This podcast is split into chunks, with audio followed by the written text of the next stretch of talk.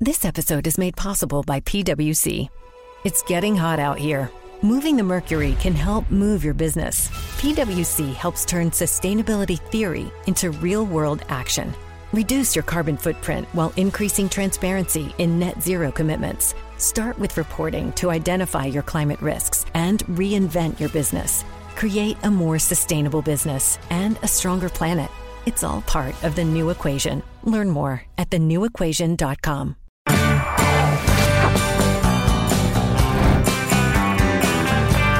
Super Mulheres Positivas.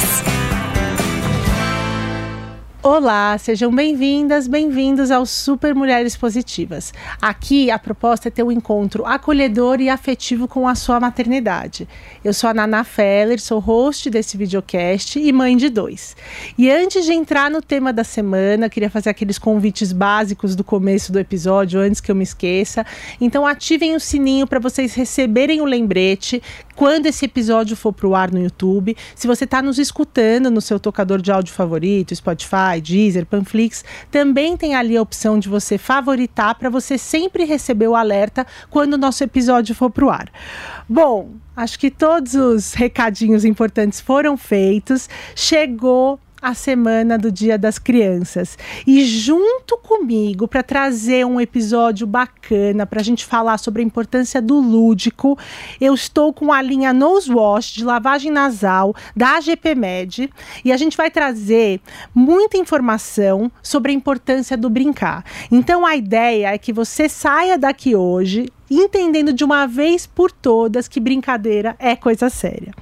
E para falar comigo, eu trouxe uma convidada que já leva o brincar a sério há bastante tempo. Estou aqui no estúdio com Vera Duarte, que é pedagoga e também dona do perfil do Instagram e da marca Brincando Juntos. Vera, seja muito bem-vinda. Obrigada, super feliz pelo convite. Obrigada por estar aqui comigo. E vocês fiquem conosco, porque depois do meu primeiro ato com a Vera, eu vou entrevistar.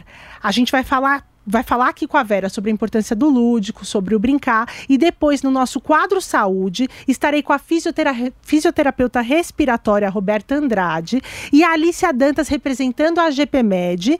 A Alicia vai mostrar para a gente a linha completa de lavagem nasal da Nose Wash. Já estou aqui com alguns spoilers para vocês. Tem seringas de personagens infantis, tem um monte de coisa de super-herói, patrulha canina e a ideia é falar também da importância nesse momento da rotina da rotina da lavagem nasal, da importância do lúdico. Bom, bora pro papo de hoje. Vera, brincadeira é coisa séria? Muito séria. Brincadeira é a forma da criança se comunicar, é a forma como ela vê o mundo, como ela vai compreender tudo ao redor dela. Então, a gente tem sim que valorizar é, esse, esse momento e essa forma de expressão das crianças.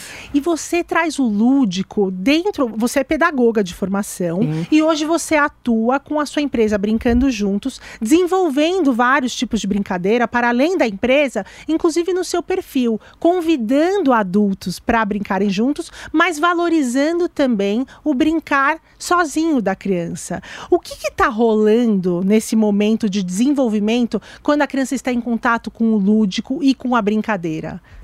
Acho que a criança é, é o que a gente, o que eu expliquei, né? Ela, a forma dela se comunicar vem através da brincadeira. Então, quando ela está em contato com o lúdico, ela percebe o mundo ao redor de uma maneira mais fácil, de uma maneira que ela vai compreender, que ela vai entender, que vai ser agradável para ela. Que é a linguagem que dela. Que é a linguagem dela. E é tão difícil para a gente entender isso, né, Vera? Assim, o adulto, eu acho que a gente foi para esse lugar do sério, das regras, do responsável e parou de entender o quanto o lúdico faz parte, inclusive, da, nossas, é, do nosso, da nossa criatividade, de coisas para a gente executar no dia a dia do nosso trabalho. Eu peguei aqui para nossa conversa uma frase do Einstein que eu achei incrível. Ele dizia que brincar é a forma mais plena de fazer ciência testar a hipótese. Com certeza. Você, nas suas brincadeiras que você desenvolve, eu acho que você consegue ver isso, né? A criança teve uma. Um, um, inclusive, eu e a Vera nos conectamos já antes pelo Insta, eu sou cliente da Vera, e teve um, um, uma, um brinquedo que eu comprei, uma caixa sua que eu comprei. Eu falei, como que brinca disso? Você falou, como ele quiser. Exatamente. Espera a criança. A maior dificuldade dos adultos é essa. De ele, é, a, a gente vai perdendo essa, essa criatividade que a gente tem e esse olhar de transformação dos objetos. Então, para a criança, ela abrir uma caixa que tem vários objetos é, não estruturados, que são objetos que não têm uma função específica, e brincar e dar um novo significado para aquilo é natural. Para nós adultos, a gente só consegue olhar aquilo como um palito de sorvete. E o que, que um palito de sorvete tem a ver com os piratas? Para a criança, vai ser a tábua que o, que o pirata vai andar ou o que ela quiser para a gente, a gente vai perdendo isso. A então, gente trava. A né? gente trava. Então, por isso que é super importante a gente desenvolver isso na infância, porque essa é uma característica que vai ficar com a criança. E, e hoje é tão importante o, o adultos criativos, né? E que se a gente desenvolve isso na infância, isso cresce com ela, vira uma característica da criança. Você comentou agora, né, da importância do adulto criativo. E eu estou entrando nessa, nesse lugar de estudar muito sobre inteligência artificial, principalmente pensando na educação que eu vou escolher para os meus filhos, né? Uhum. E o quanto cada vez mais a gente vai desvalorizar o decoreba, a memória, e valorizar a criatividade, a espontaneidade. Isso tudo é desenvolvido nesse território do brincar, né? Exatamente, a principalmente troca. na primeira infância, que tá. vai do zero aos seis anos. Uhum. Essa é a fase que a criança está, assim, entrando em contato com tudo. Então, que ela está realmente explorando, que ela está realmente sentindo todo o, o ambiente, tudo que está acontecendo ao redor dela eu, eu até te acompanhando, assim, né? Algumas mães viram para mim e falam assim: ai, Ná, mas Naná, para mim o brincar eu não gosto. Eu gosto de sair com eles. Realmente, cada um tem algo que se interessa mais de fazer com os filhos. Só que eu acho que quando a gente começa a desconstruir como adulto, que não é uma bobagem que é levado a sério, né? Eu tenho até um relato na escola do meu filho, eles chamam o brincar de trabalho. Ah. Então, quando o Nico chega em casa, ele começa a falar assim: eu estou trabalhando, agora estou trabalhando com o Lego, agora estou trabalhando com a caixa.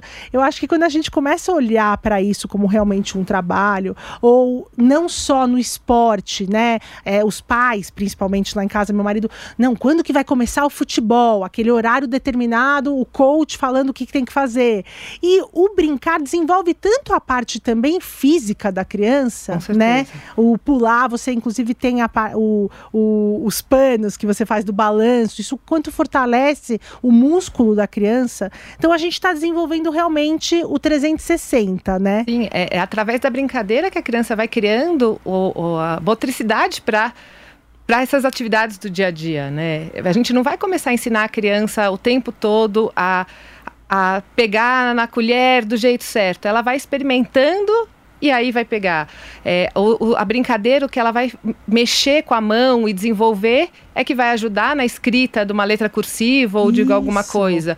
Então, a criança precisa ir destravando isso e é através da brincadeira que isso acontece. Eu, isso que você falou, né, do, da escrita era algo que era muito distante para mim, mas a Maria Montessori ela fala da vida prática do limpar com a esponjinha que, que aquela criança fica um. O Nico pode ficar 10 horas lavando o vidro do banheiro com esponjinha.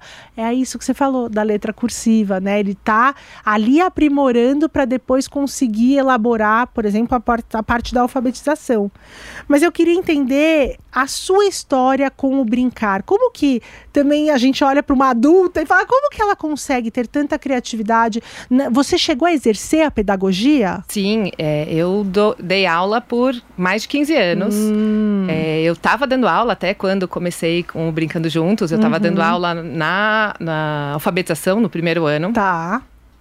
É, mas, e eu sempre gostei muito de brincar. Eu tive uma infância brincante, né? Eu tive primas e a gente passava aquelas férias no sítio e que a gente criava muitas brincadeiras. Eu tive uma avó que é, influenciou muito nisso, então ela estava o tempo todo criando brincadeiras com a gente, sempre coisas manuais. E, e aí ficou meio estagnado. Essa memória afetiva ficou, tá aí. É, ficou a memória afetiva, mas ficou estagnado até chegar na maternidade. Hum. Quando eu. A Vera é mãe de dois, né? Exatamente. Né? Eu tenho uma, uma menina de sete e um menino de quatro. Uhum. E quando eu me vi mãe com uma criança, com um bebê de um mês, eu falei, o que eu vou fazer com esta criança? eu sou pedagoga, eu tenho todo um know-how, mas eu nunca estive nesse papel e com um bebê, né? Porque na escola eu pegava crianças a partir de dois. E aí eu fui pesquisar e falei, o que eu faço? E comecei mesmo no Pinterest. O que, eu, o que fazer com o bebê? Ah, E é, foi uma maneira de eu estimular né, a, a- a minha filha, mas também de criar esse momento de conexão e de não me sentir é, assim, aquele dia que não passa, sim. né? Assim, é, Só fazendo, Só né? As fazendo. tarefas, As- assim. Ah, troca a fralda, joga a fralda no lixo. ah, É. Dá uma má. E, e esse começo a gente se sente muito sozinha, e é um começo que o bebê não interage muito, né? Então, assim, eu tenho fotos de, fazendo, de eu fazendo dedoches com a Lelê, ela acho que ela nem olhava direito pro dedoche, mas era uma, Que uma questão para também me satisfazer de. Ai, eu tô conseguindo produzir alguma coisa e brincar. E assim começou. Então, é, eu fui nessa pesquisa e, e fui testando com os meus filhos, até que um, em dezembro de 19, minha irmã falou para mim: Vera, você faz tanta coisa legal com os seus filhos, por que, que você não cria um perfil para compartilhar isso? E isso foi em janeiro de 2020. Em março. Pandemia, todo, Todo mundo, mundo em casa. casa. Então eu Uau. comecei muito sem querer tudo. Porque a, a ideia era justamente, é, na verdade, só compartilhar brincadeiras que eu fazia em casa para Uhum. que outras famílias também pudessem fazer. Porque eu sou, a gente brinca, né? Uma mãe Pinterest, que eu vou, eu pesquiso, eu vou, eu, eu, eu gosto. Eu não sou. Então, Sim. Então- eu gosto de seguir a mãe Pinterest É, pra mas saber o que eu a- vou fazer. Mas a ideia é justamente essa, trazer de uma forma fácil. Porque às vezes também, assim, eu, eu pesquiso muito hoje, até para as brincadeiras que eu faço, mas aí eu vou fazer uma brincadeira que lá na- tá fácil. E aí eu faço e falo, não é fácil. E aí, a, a pessoa. E isso porque eu tenho muitas habilidades. E aí a pessoa que vai fazer não consegue e fica frustrada. Sim. E aí, então, eu nunca coloco nada que não seja que- fácil ou explico, olha, isso aqui foi difícil e eu consegui desse jeito, é essa a dica. Vamos lá. Sim. Porque não, a, a ideia não é trazer o brincar como mais um peso e mais um, um- um quesito de culpa para as famílias. Uhum. Porque não é para ser, né? Mas sabe que no- nos materiais que você apresenta, a gente percebe que existe ali uma pesquisa por trás de uma pedagoga, porque, por exemplo, né, os materiais. A gente sempre acha que a criança tem que brincar com coisas extremamente elaboradas tal. E aí, até eu, eu conversando com a Alice aqui no bastidor, né, da seringa, aquela seringa, depois que eu faço a lavagem, vira arminha. Aí vira. Então, para eles, qualquer coisa vira algo muito mirabolante. E, e principalmente também é, dentro da, da escola do Nico, eles trazem muito essa questão da importância do brincar com todos os tipos de materiais, até com materiais nobres, que é aonde eles vão valorizar, por exemplo, ah, tá, então o vidro, se o vidro cair, o vidro quebra, então eu tenho que segurar com mais força, a perceber as consequências das atitudes através do brincar. Então, a gente está falando que o brincar, né? Quando a gente fala do brincar no coletivo, ele está entendendo regras, o jogo, como ele lida com outras crianças. Ah, o amiguinho caiu, então eu tenho a empatia. Aí no brincar da motoricidade, né, de balanço, ah, então eu estou entendendo como eu preciso ir para frente para trás.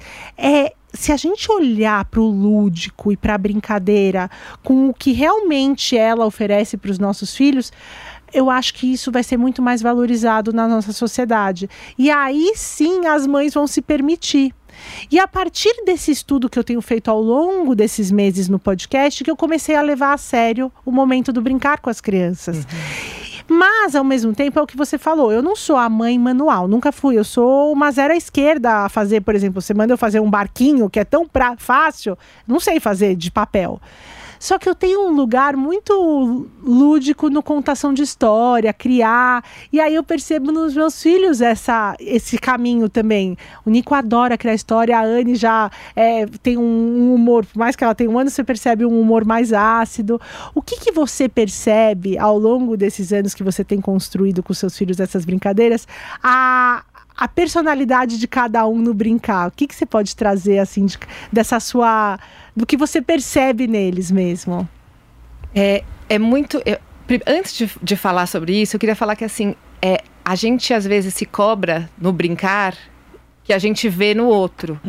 Então é muito importante você né, perceber o que você gosta do brincar na história. Tem gente que vai gostar do brincar na cozinha. Tem É gente que vai verdade. gostar do brincar nos jogos. Lavando o carro. Lavando o carro. Então, assim, a gen- eu vou. Eu odeio brincar de pegar a bonequinha e ficar fazendo assim. Uhum. Eu odeio. Essa não é uma brincadeira que eu faço com os meus filhos. Uhum. Essa é uma brincadeira que meu marido gosta de fazer e ele faz. Então a gente não precisa se cobrar de fazer a brinca todas as brincadeiras. A gente pode achar o nosso jeito de, Legal. de fazer. E aí, entrando nessa na, na pergunta, a minha filha é mais do manual, o meu filho é mais do corporal. Então, é, com a minha filha, eu vou fazer as, essas questões de a gente vai fazer ah, as experiências. E meu filho quer brincar do carrinho, da luta. Mas é uma coisa que eu, por exemplo, não amo. Uhum. Então a gente vai achando caminhos. Então, outro dia ele queria jogar um futebol. Tá bom, futebol eu vou. Né? Porque então a gente vai achando um- uma A linguagem a linguagem, exatamente, brincar. exatamente. E, e qual pessoa que vai fazer qual tipo, a- a- tipo diferente de brincadeira. E as Sim. crianças também vão entender, né? Que E quem vão vai procurar, e vão né? procurar quem vai brincar comigo disso. Sim. Né? Meu, meu sogro virou o, o- o- o lutador com meu, com meu filho. Uhum. É a brincadeira dos dois. E eu não vou brincar de luta com meu filho. Sim. Então, cada um vai, vai trazendo um, um, um temperinho pro brincar. Sim. Mas eu acho que é importante para nós adultos a gente achar o que também nos, nos dá prazer. Tá. Senão a gente fica nesse, nesse lugar do brincar é chato. E o brincar pode não ser chato. Né? O brincar do adulto é o hobby. Hum. O nosso brincar é o hobby. Então, qualquer pessoa que tiver um hobby, você está brincando, só que Sim. como adulto. Mas sabe, você falando isso, teve uma, uma vez que eu vi uma coach falando até num- numa rede social, falando assim, qual é o seu hobby? E ela falou que muita gente respondeu, ah, eu amo trabalhar. Não, tra- trabalhar não é hobby, né? Qual, o que, que você gosta de fazer para além do trabalho?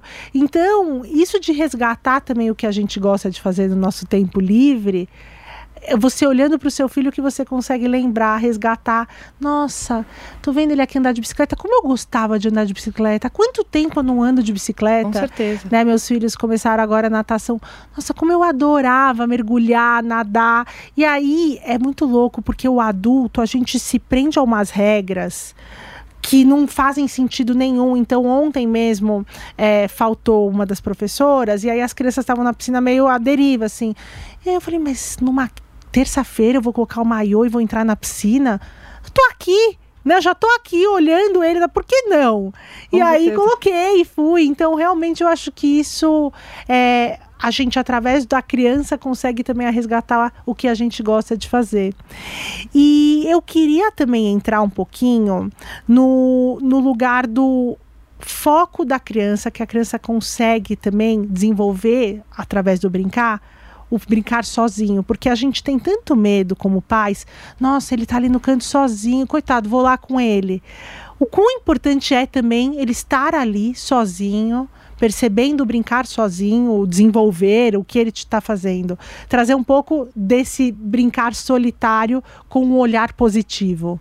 Nossa, é, é engraçado você ter colocado como olhar negativo, porque para mim, assim, Ah. só tem coisas positivas, mas eu entendo que tem muitas famílias que percebem isso como um, como um problema. Uhum. E é, geralmente, nesse momento que a criança está brincando, é um momento que ela está explorando as capacidades dela. Ela tá ou não faz de conta, que ela está criando e está inventando, e aquilo está indo muito além do que a gente consegue ver né, de fora. É, e é muito importante a gente deixar que a criança brinque, porque é ali que ela está criando ou ela está experimentando alguma coisa. Então, assim, às vezes quando a criança está Claro que sem riscos, né? Uhum. Assim, a criança só. Porque também tem aquele momento que a criança su- su- sumiu e pode estar fazendo, aprontando alguma. Sim, se tá muito quieto lá em casa, batata. Mas o brincar sozinho vai estimular toda, tudo isso que a criança tá, tá aprendendo. Então, se ela tá lá quietinha não, com uma água, colocando de um para o outro e vendo como é que cai e tudo mais, se a gente chega e a gente é, breca aquilo, a gente vai estar interrompendo esse processo da criança. Uhum. E também tem uma questão que, ao brincar sozinha, a criança também vai aprendendo a ficar com, com ela mesma. Que é uma coisa que a gente, como adulto, precisa também, né? Sim. É, aprender a, a se entreter em algum momento, aprender a o que, que eu faço, aprender o ócio, né? Aquela frase, o ócio é criativo. Hum. Então. É no ócio que eu tenho, inclusive, brilhantes ideias aqui para o podcast. É verdade. Assim, quando você está ali parado, sem estar tá recebendo tanto estímulo. Com certeza. É nessa hora que a criança vai criar, inventar alguma coisa, se frustrar uhum. também, porque ai, e hoje em dia as crianças têm pouco isso. Ela, os pais olham e falam: quero chegar lá, quero vou, vou explicar. E quando você explica alguma coisa, né, assim, na brincadeira, você também tirou a chance dessa criança descobrir, explorar sozinha ou até de inventar uma maneira diferente de, de pensar aquilo como você mostrou. De novo, né? De são novo, ciência, exatamente. São cientistas, então deixa São eles explorar. Deixa explorar, deixa criar. A gente, o, o, o, o que a gente pode fazer para incentivar que a criança brinque sozinha? Porque também tem o contrário, né? Tem as, os pais que falam, mas meu filho não brinca Total. sozinho. E agora? Ele fica me chamando. A gente. A primeira coisa é a gente criar um ambiente.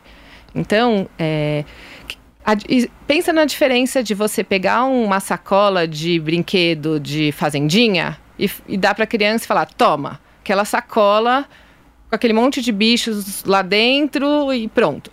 Agora pensa em você criar esse ambiente da fazendinha e pegar o milho, pegar o, o fazer, pegar o palito e fazer uma cerquinha e falar, vem brincar. Hum. Aquilo atrai a criança, é o lúdico. É, é- a criança vai se encantar com aquilo. Ou mesmo com. Não precisa ser com essas coisas pequenas, ó, a ferramenta. Pegar um kit de ferramenta e tó. Ou pegar e virar uma cadeira ao contrário. E Fingir, fingir que quebrou. É. Então isso vai estimular a criança a querer brincar. Então, criar um ambiente. Outra coisa é ir saindo aos poucos. Você não precisa que a criança brinque sozinha lá no quarto trancada. Ela pode estar brincando sozinha enquanto você está, sei lá, lendo um livro, ou cozinhando, faz-. Exatamente. Então, a gente pode ficar de olho, porque às vezes só a nossa presença ali já ajuda para a criança se sentir segura e confortável de brincar. E para crianças que não brincam né, de jeito nenhum, ficam em cima, brinca um pouquinho e fala: eu vou ali beber um copo d'água, já volto, É vai fazendo isso daqui. mesmo. Exatamente, estratégias. Hum. Vai ali beber um copo d'água, vai aqui, ó, vai cozinhando para mim, daqui a pouco eu volto, não sei o quê. Aí volto.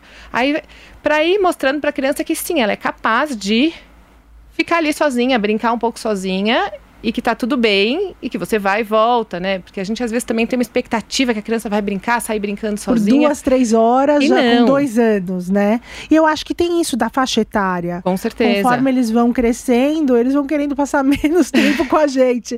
É, agora, com três anos, a, a Anne de um ano quer que eu fique lá, né? Você sai da visão, eu tenho que pegar um copo d'água gritando: tô chegando, tô voltando. Agora o Nico já percebo: ah, tô aqui, mamãe, não me atrapalha. Ele já fala, né? Não me atrapalha, tô aqui, tô trabalhando, tô fazendo minhas coisas. Mas a gente entender que existe também essas fases, essa faixa etária. Mas eu gostei dessa estratégia de eh, preparar o ambiente, porque realmente fica muito mais atrativo. De novo, ele olha aquela fazendinha com as miniaturas, tal, tudo, é lúdico. Então ele já vai longe da cabeça e mergulha naquilo.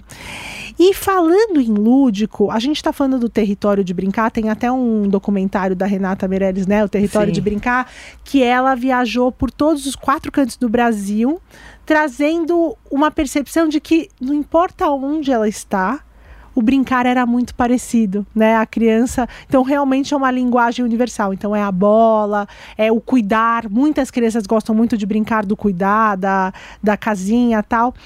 E o único lugar realmente que esse território de brincar ele fica é, fica comprometido é num ambiente hospitalar, né? Um ambiente onde a criança e, e tem uma frase, inclusive, de profissionais que atuam com o lúdico na hora do, de um tratamento de que uma criança está enfrentando, que é essa criança ela perde a autonomia e a identidade dela porque ela não pode brincar livre. Só que a gente tem visto cada vez mais dentro de ambientes hospitalares ou em rotinas de saúde o lúdico dando espaço e essa criança se orga- reorganizando. Você teve uma experiência, né, com o seu filho? Você poderia compartilhar? Tive. Porque eu lembro que eu, eu te assistia nos stories e todo dia tinha alguma coisa você fazendo realmente para trazer essa organização do lúdico e do brincar e ele se reconhecer como criança. É, meu filho, agora em fevereiro, ele teve uma pneumonia super séria. Teve que drenar o pulmão, teve que. Ele chegou a ficar uma noite entubado, então foi muito, muito sério. Então, os primeiros dias foi isso, né? Ele ficava deitadinho e não tinha ânimo. Mas quando ele começou a ficar um pouco mais, conseguir sair da cama, querer sentar, eu falei, eu preciso trazer isso para cá. Então a primeira, a primeira coisa que aconteceu foi que a gente levou o troféu da coragem. Ah, que então legal. que assim, que ele, ele já sentiu que assim, nossa, tudo aquilo que tinha passado, ele ganhou um troféu. Meus sogros levaram um troféu de verdade. Assim, Venci, nem- venci nem a primeira onde- parte. É, não sei nem onde eles arranjaram aquele Uhum. troféu, mas apareceu o troféu. E depois eu fui levando coisas é, que não são os brinquedos que ele está acostumado no dia a dia. Então, assim, a gente eu levei muitas coisas que a gente pudesse construir juntos. Então, é, tinha uns bonequinhos, e aí a gente, eu tinha o jogo de dominó, e tinha umas pecinhas de montar, e a gente foi criando um cenário ali. Então, ele criava a- a- os, os monstros, e foi criando como matar os monstros. E, e, e, faz- e aí, minha ideia era que trazer isso que não é pronto, para fazer ele pensar, para ele fazer ele se Pra movimentar, sair para do- com a sair cabeça daquele lugar. Exatamente. E aí depois, quando ele já estava super bem, já ia sair da UTI pro, pro quarto, ele tinha tido um vírus que não podia sair do quarto, só que ele já estava aquela energia, né? Uhum. Então não podia ir na brinquedoteca. E aí é, o, o hospital tinha uma parede com vários bichinhos e tal. E eu falei assim, então tá bom, eu preciso que ele comece a mexer. Então a gente tinha ia até a porta. Eu falava assim, eu quero que você ache um esquilo. Aí ele procurava o esquilo, eu falava, aí ele falava achei. Eu falei, então corre até lá, bate na, na, na prateleira e volta. então assim, a gente tem que ir tentando lidar com o que tinha. Sim. Então a gente não podia sair para fora, né, daquele, daquela qu- quarto. Então, então procura lá longe. eu- E a gente ia lidando com isso e criando coisas para transformar aquele ambiente em um ambiente não tão triste, né? Tão Sim. Que eles vão levando aquilo, né? Você vai sentindo que eles vão. E aí eu acho que a partir disso você deve ter começado a reconhecer de novo seu filho no Com brincar, né? certeza. Porque eles se adaptam tão fácil, né, Vera? é, eles, eles ficam melhores que a gente, Ficam né? Muito Eu- melhores que a gente. Eu tava arrasada, mal, Sim. assim, e, né, com a Lelê em casa, então Uhum. aquela. E ele, ele foi indo, e aí a gente levou quebra-cabeça, que também é uma coisa. Então eu também ia pensando em brinquedos que ele pudesse, em momentos que ele tivesse mais quietinho, mais querendo ficar sentado, então quebra-cabeça ele podia fazer deita- sentadinho na cama. Ou em outros que ele fosse ir pro chão mesmo e Aham, brincar. Se movimentar. se movimentar. E você com essa linguagem tão fácil já, porque é isso, é tudo é aperfeiçoado, né? Então, a partir do momento que a gente se propõe a olhar para esse lugar mais do lúdico e do brincar, as coisas vão acontecendo porque a gente está praticando isso. De repente fica muito mais fácil do que a gente imagina. Igual contar história. No começo eu contava até a voz doía mais, assim, sabe? Hoje eu já viro a chapéuzinho e tal. Mas como que funciona para você, então, nessa linguagem que já é tão nativa sua, as rotinas? Então, é, você traz isso também para a hora do comer, né? A hora de alguma rotina que precisa ser feita que às vezes pode ser um estresse, porque com criança, principalmente menor, a gente sabe que existe essa resistência. Sim, é, eu no comer é, foi uma decisão que eu tive com meu marido que eles nunca comeriam em frente às telas. Tá. Então, é, com a Lelê desde pequenininha a gente achou um brinquedo que é o brinquedo da, do, do das refeições. Uhum. Então ela tinha uns os bichos marinhos e era ali. Aí ela brincava de fila, brincava de. A gente brincava de entrar no potinho, já sair do potinho. Hoje, no- nas refeições, eu leio muito para eles, durante as refeições, então eles. Porque muitas vezes no jantar eles vêm com o livro que trouxeram da escola da biblioteca. Então, assim, não, não dá para ser uma grande brincadeira, porque eu quero que eles comam também, né? Então, ou a gente brinca de desenhar, e eu vou desenhando alguma coisa que tem na cozinha, e eles têm que descobrir o que, que é, como se fosse uma imagem em ação. Mas comer não é uma questão em casa. Tá, então é um que pouco uma questão um pouco mais fácil. Tá. Agora, assim, por exemplo, ir para um banho. Hum. Às vezes está no meio da brincadeira e tem que ir para o banho. A gente tem o banho colorido em casa. O corante alimentício é uma das coisas que eu mais uso. Hum. Então vamos fazer banho colorido? Na hora eles levantam e vamos. Aí você joga na banheira, é isso? Não, é, é potinho de Ah. água. Potinhos cada um com uma cor. Pra pintar no azulejo. Não, não é nem faz... pra pintar, é água colorida. Uau, Aí eles brincam eles de misturar a água, dá um Entendi. tempo, a, a cor até já foi embora, Sim. porque eles misturam, mas é um, um jeito deles irem pro banho de uma forma super tranquila. Legal. Então é, eu vou criando essas pequenas coisas, né? Assim, a gente não precisa de muito. Às vezes, assim, sei lá, uma, eu tô pensando aqui, ah, uma criança que não tem, que tem essa dificuldade, você pode pegar uma fita crepe e, fa- e fazer um caminho. E aí, onde será que esse caminho vai dar? Você já mudou a frequência do Sim. eu não quero ir pra. E agora? O que, que, o que, que tá acontecendo aqui? Sim. Né? Então, esses. Fita crepe e corante alimentício Precisa ter em casa. precisa ter em casa. Olha, eu não tenho nenhum dos dois. Hoje, depois dessa nossa conversa, eu já vou passar na Calunga, corante alimentício qualquer supermercado, né? Ou alguma Olha, na verdade, qualquer supermercado, mas você chega no supermercado não tem. É Tá. melhor comprar na Online, internet entendi, online que entendi, chega. Tá É. bom. E por fim, até puxando um pouquinho o gancho para essa conversa que a gente vai ter após, né? Você me relatou no bastidor que você teve que fazer a lavagem nasal do seu filho depois dessa, Exatamente. desse é. momento e o lúdico entrou nessa brincadeira, né? Com certeza, eu não conseguia fazer de jeito nenhum. A minha filha já fazia numa boa, tranquila, e ele de jeito nenhum. E aí, com as seringas de tubarão, é, a gente conseguiu, começou a conversar e trazer esse, né? O tubarão vai, ele vai jogar água. assim, e aí foi. Então, assim, Ele foi, também adora a contação de história. Adora a contação de histórias e aí, óbvio, não era uma, não foi um momento que assim tinha uma, uma, resistência. uma resistência, mas sem, a, a- sem o lúdico eu não ia ter conseguido. Sim, Então foi o legal. que transformou e era super importante. A gente tinha que, que, que fazer, então não ia ter como. E se você faz sem a criança querer, também não dá, porque engasga, não sei, fica tudo ruim, né? Sim. Fazer a lavagem nasal sem a criança concordar. Então foi o, o lúdico que permitiu que a gente tivesse esse. Sabe, a gen- às vezes a gente fica quebrando a cabeça, né? E, e pensando, não, mas eu tenho que ser muito criativa. Se você quebra a cabeça um pouquinho, você consegue fazer com que momentos muito desafiadores por conta do lúdico, a gente quebre esses ciclos. Então, às vezes, realmente, se organizar, pesquisar, e aí eu já deixo aqui o convite para vocês seguirem a Vera, brincando underline juntos Isso. no Instagram. Ela tem ali todo o, todos os produtos realmente que ela ela mesma faz e monta, mas ela tem muitas dicas e vídeos de brincadeiras que você pode fazer com o que você tem dentro Com de que casa. tem dentro de casa, sucata. Sim. Tem uma frase que, inclusive, para esse episódio caiu que nem uma luva, que é a criança, ela não vive para brincar, ela brinca para viver.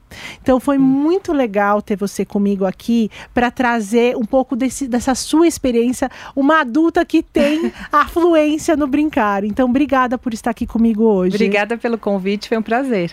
Bom, fiquem conosco, a gente já vai entrar agora no quadro Saúde com a fisiorrespiratória Roberta Andrade e Alicia Dantas para nos apresentar toda essa linha Nose Wash e fazer com que a lavagem seja mais leve, segura e lúdica para sua criança.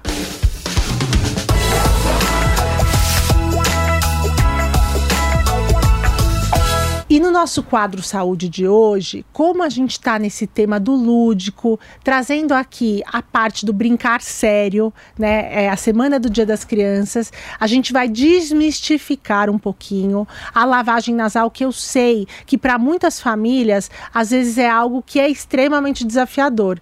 E como foi, por exemplo, o rela- relato aqui da Vera, ela precisou fazer e eu preciso fazer nas minhas duas crianças. Então, é um prazer ter comigo a AGPMed, a Alicia Dantas aqui representando a AGPMed, e ela vai nos contar dessa linha lúdica da Nose Wash com todos os dispositivos de lavagem nasal. E temos também a fisioterapeuta respiratória Roberta Andrade. Lícia, Roberta, muito obrigada por estarem aqui comigo hoje. Muito obrigada. É um prazer a gente contar um pouquinho mais da nossa história e tentar ajudar tantas famílias.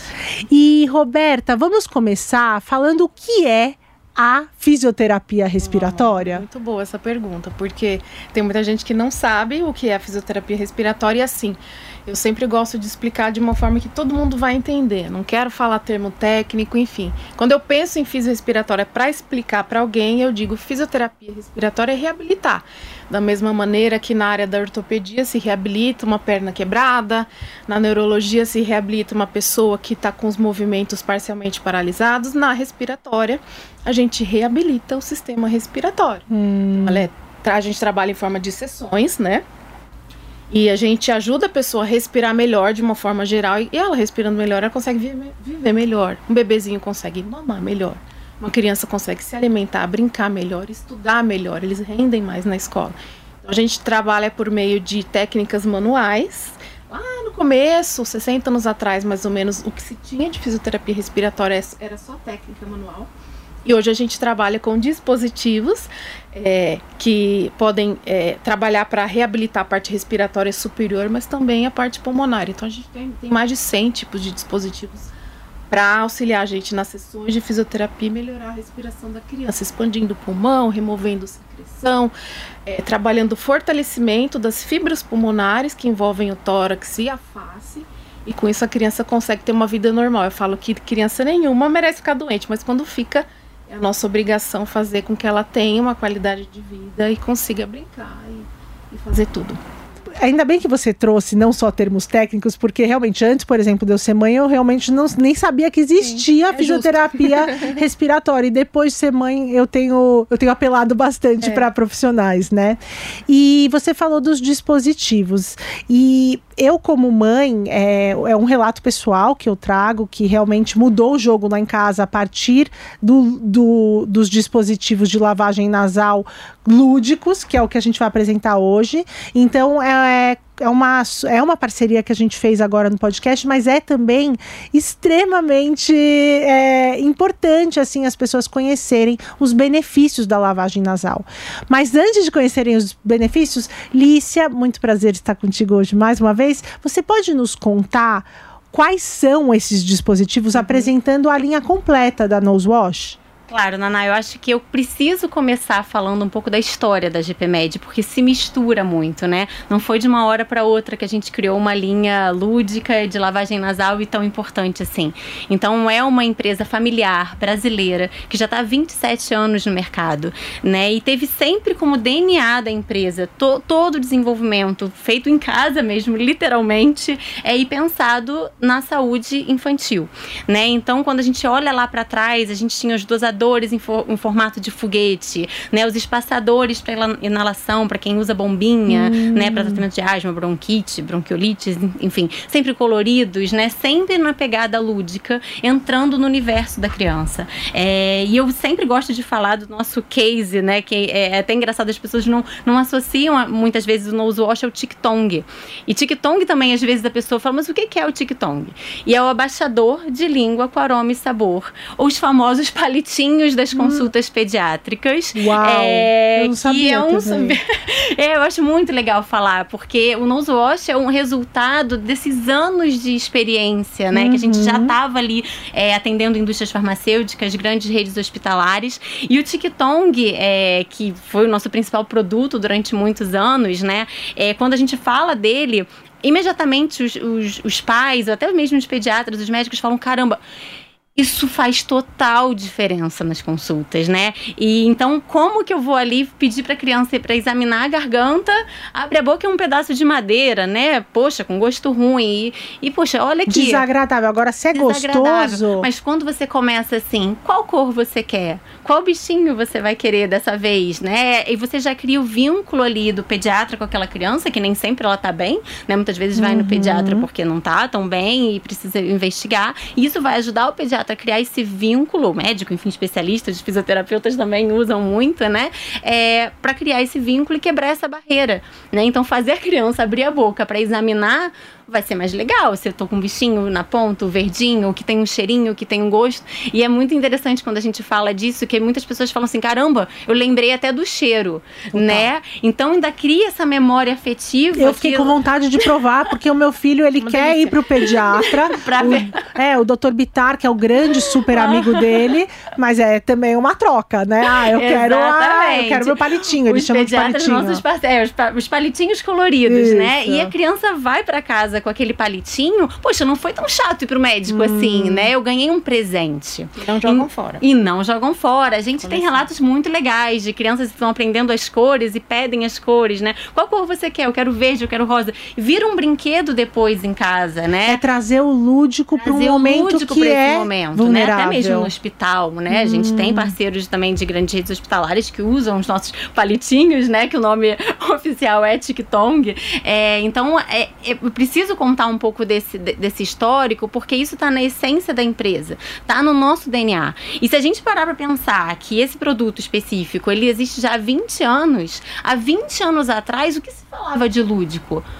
Muito pouco, né? A gente não tinha essa preocupação de falar a linguagem da criança. A gente cuidava da criança, né? E a gente sempre fala, né? A gente fazia o aviãozinho para a criança comer, porque a gente não tem como comer pela criança. Porque se a gente tivesse como comer pela criança, como mãe, eu falo que muitas vezes eu teria comido. Mas a gente faz o aviãozinho para dar para dar para dar ali o almoço, o jantar, para deixar esse momento mais leve, ler, como a Vera falou também, faço isso lá em casa, eu leio e há 20 anos atrás, será que a gente falava tanto, a gente tinha essa preocupação? E é muito legal a gente pensar que sim, a gente já pensava, a gente já tinha essa preocupação, né? É, não foi de uma hora para outra, né? Entendi. E aí, voltando à sua pergunta, né? Como é que foi esse desenvolvimento? A gente começou a ouvir de uns anos pra cá, a Roberta acho que talvez vai, vai até saber melhor, mas começou a se popularizar, falar mais de lavagem nasal. Antes era meio um tabu, né? Tinha alguns mitos.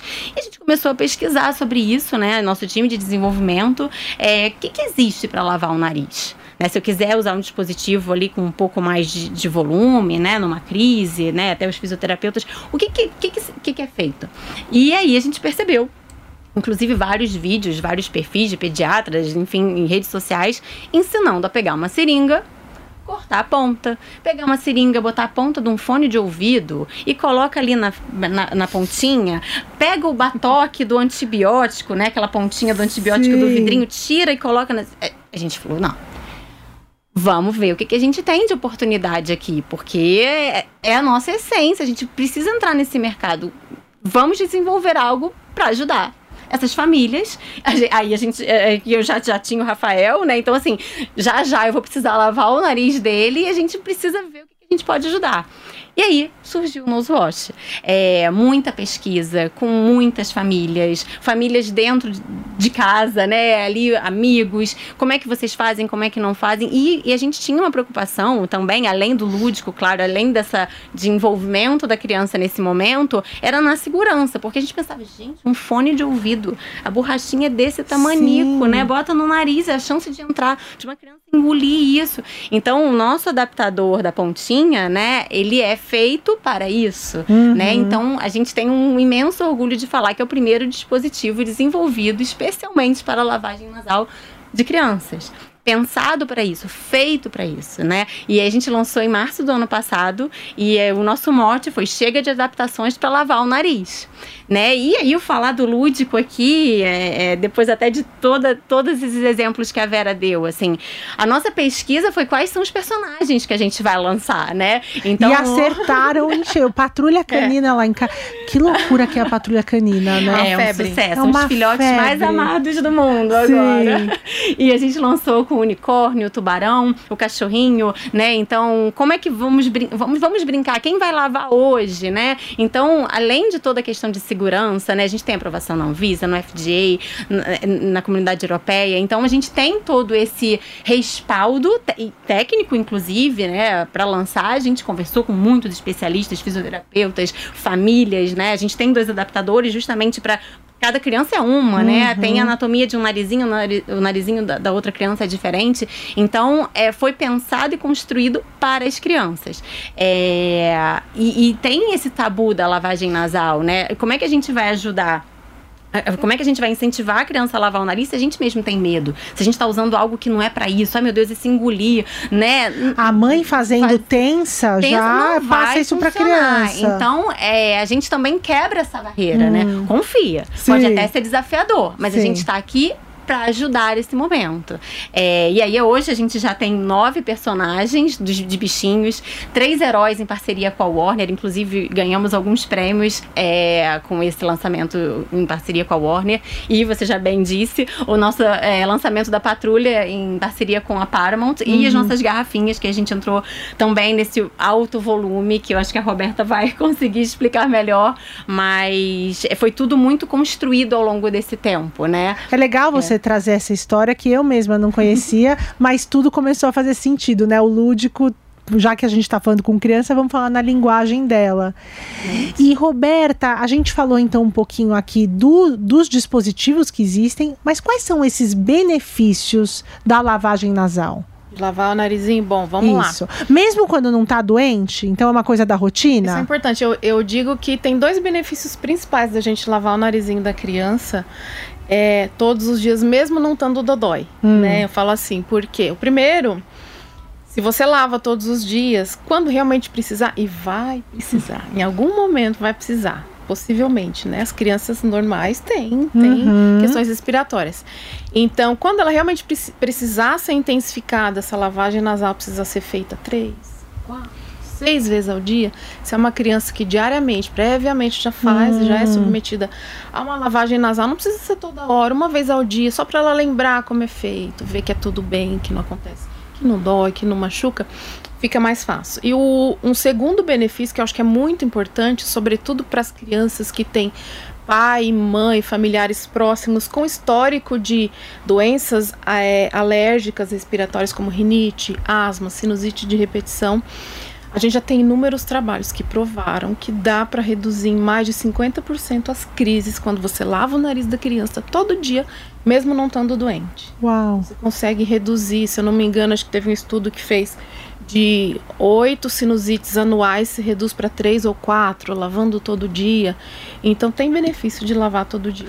Ou seja, a gente está falando então não só de viroses, mas também da poluição, né? Você lavar, você, você, acaba lavando literalmente, remove todos removendo... os alérgenos ali da via aérea, uhum. ácaro. Eu mesma, quando eu começo a espirrar um pouquinho mais em casa, eu lavo meu nariz. Ou seja, adultos minutos. também. Sem dúvida, tá. com certeza. Aproveitar esse momento. São, são os dispositivos né? tá. né? Porque a cavidade nasal ela vai crescendo uhum. e a entrada dessa cavidade também vai crescendo. Por isso que tem vários tipos de biquinhos, tamanhos diferentes, né? E... Agora, muito importante a gente falar da forma correta.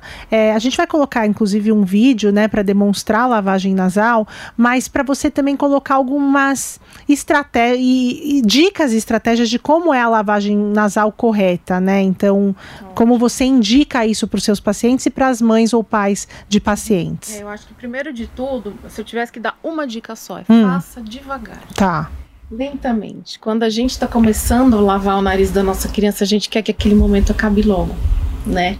E sem querer, às vezes a gente instila o soro com mais velocidade. Só que a, a gente tem um tubinho que liga o nariz ao meio externo, que é o ouvido aqui. Então, é a tuba auditiva.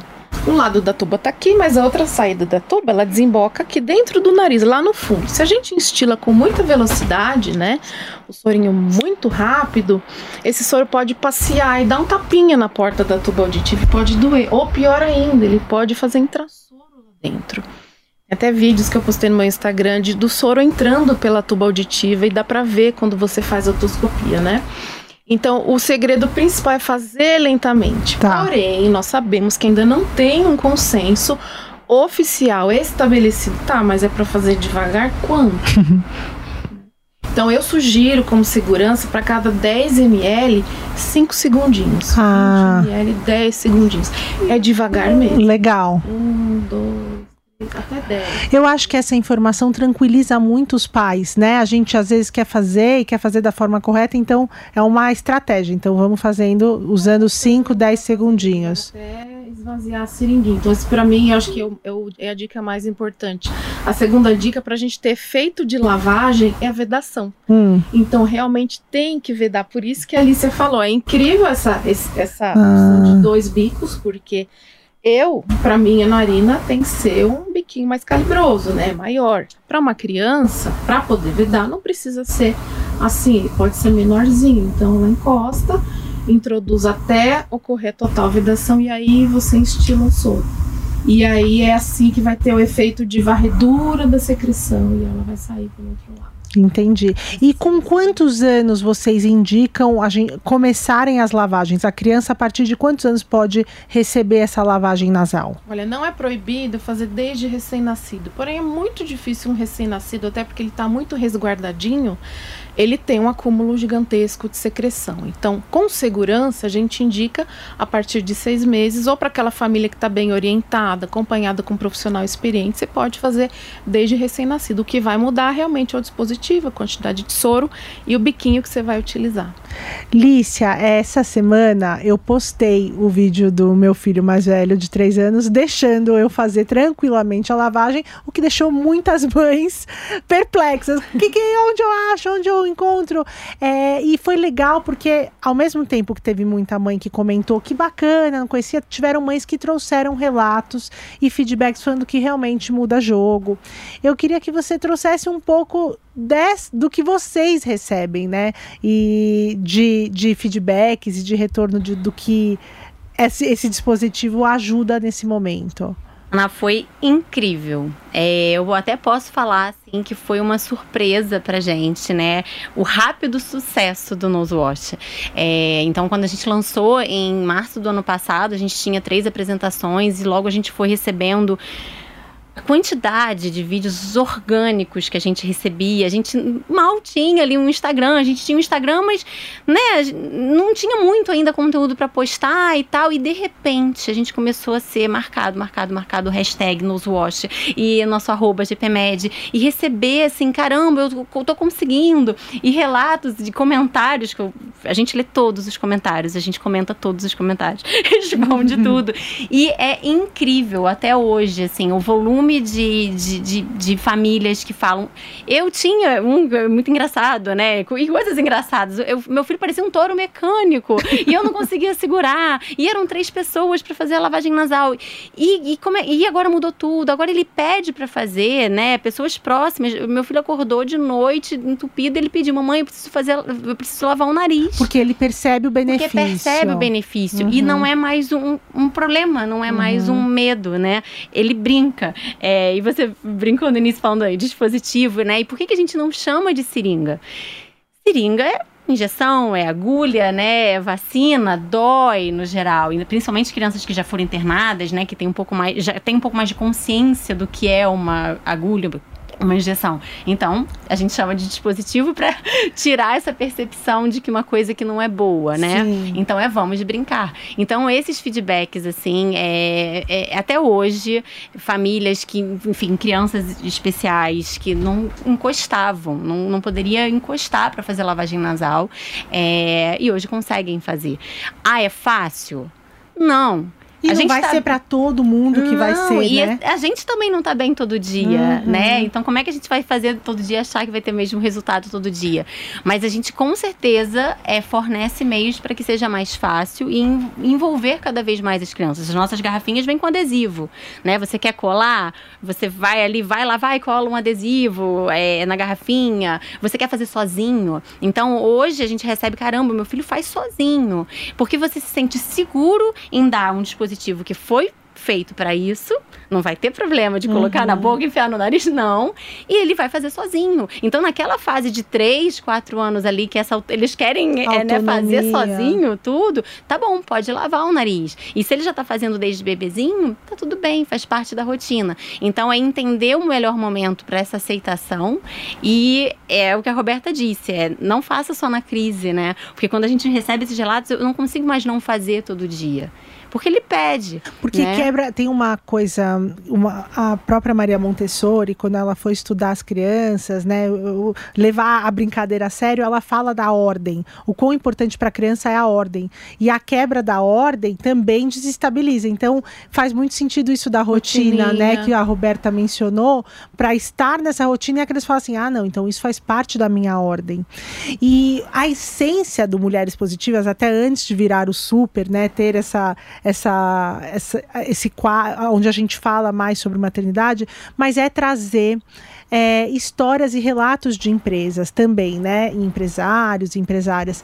E o que eu quis trazer hoje é como a Vera leva muito a sério a questão do lúdico, do brincar, a, a própria GPMed, né? Você está falando, a, a Roberta aqui nos trouxe também o quanto é importante nesse momento o lúdico, é convidar empresários e empresárias a pensarem, quando desenvolverem é, produtos para criança, pensarem como uma criança, né? Exatamente. Pensarem no lúdico, nesse vocabulário, nessa, nessa fluência do brincar, né?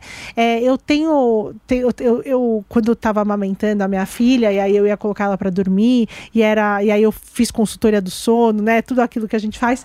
Ela, a consultora do sono, falou assim: olha, Naná, vê se na sua casa as câmeras de é, babá eletrônica não ficam com aquela luzinha, porque aquela luzinha é péssimo pro sono da criança. Eu falei mas quem está desenvolvendo sabe que tem uma criança dormindo ali. Como que nem pensa? E aí eu tenho que comprar uma fita crepe, olha lá, um outro, um outra utilidade para fita crepe para cobrir a luz. Então, se a gente tem, né, pais, mães dentro de empresa pensando junto com o desenvolvimento de produto em como a gente conversa com essas crianças, né, as empresas pensando para quem é aquele produto. Ah, uhum. então eu vou fazer com segurança, vou trazer o lúdico. Então eu acho que a gente deveria ampliar esse pensamento na criança como respeito, um, ser um ser mesmo. Às vezes a gente acha que só os adultos que a gente tem que desenvolver produtos para eles tal. Então eu acho muito interessante quando a gente tem cases como esse. É, tudo na pediatria chega depois. Ah. Né? Tudo, remédio, dispositivo.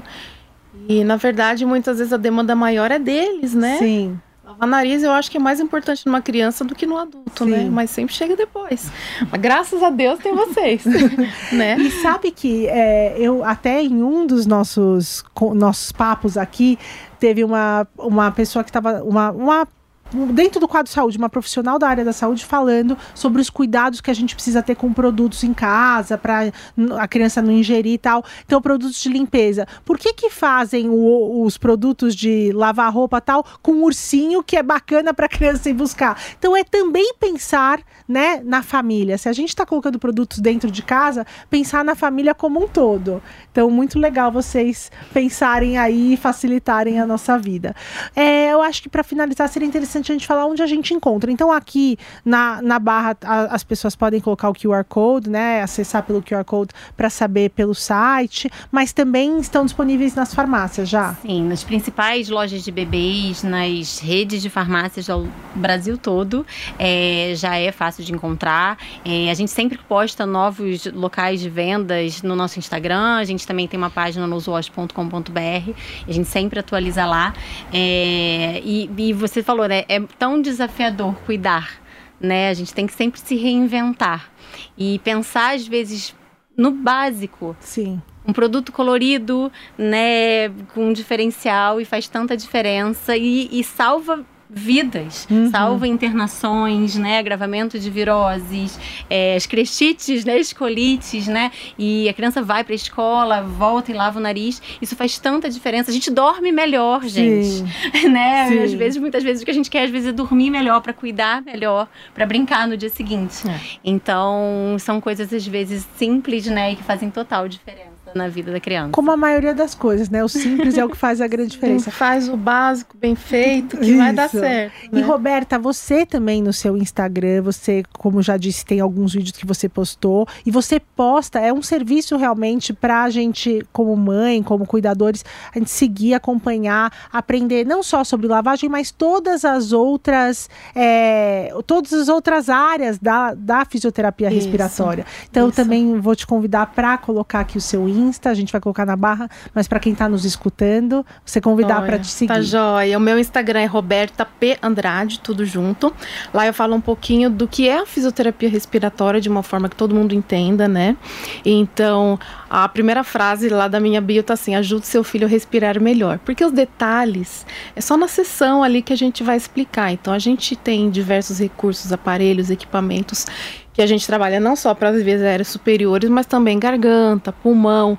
E realmente eu fico muito feliz de ter me enveredado para esse público pediátrico, onde eu me encontrei. Não foi nada planejado.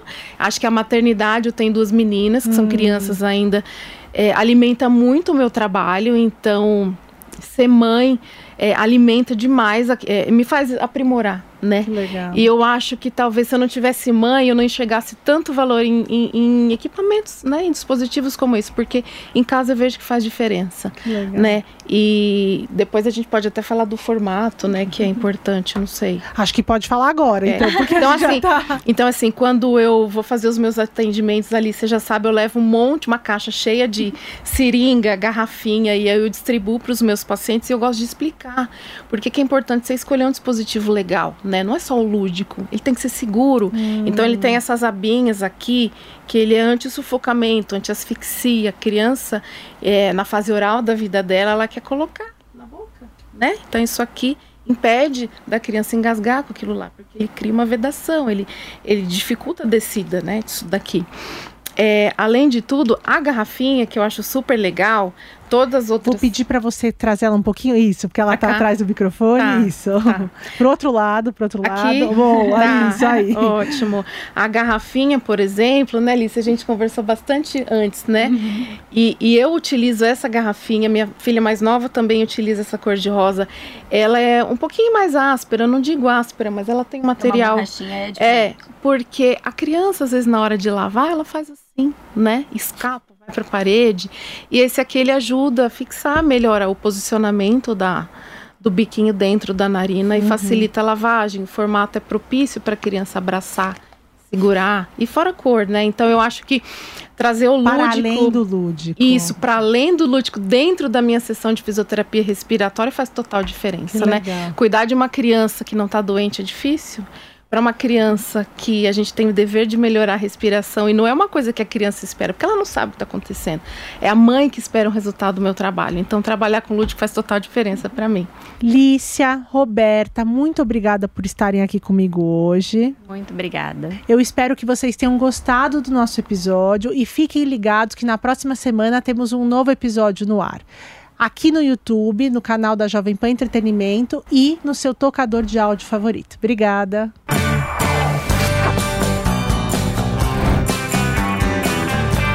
Super Mulheres Positivas. Realização Jovem Pan News.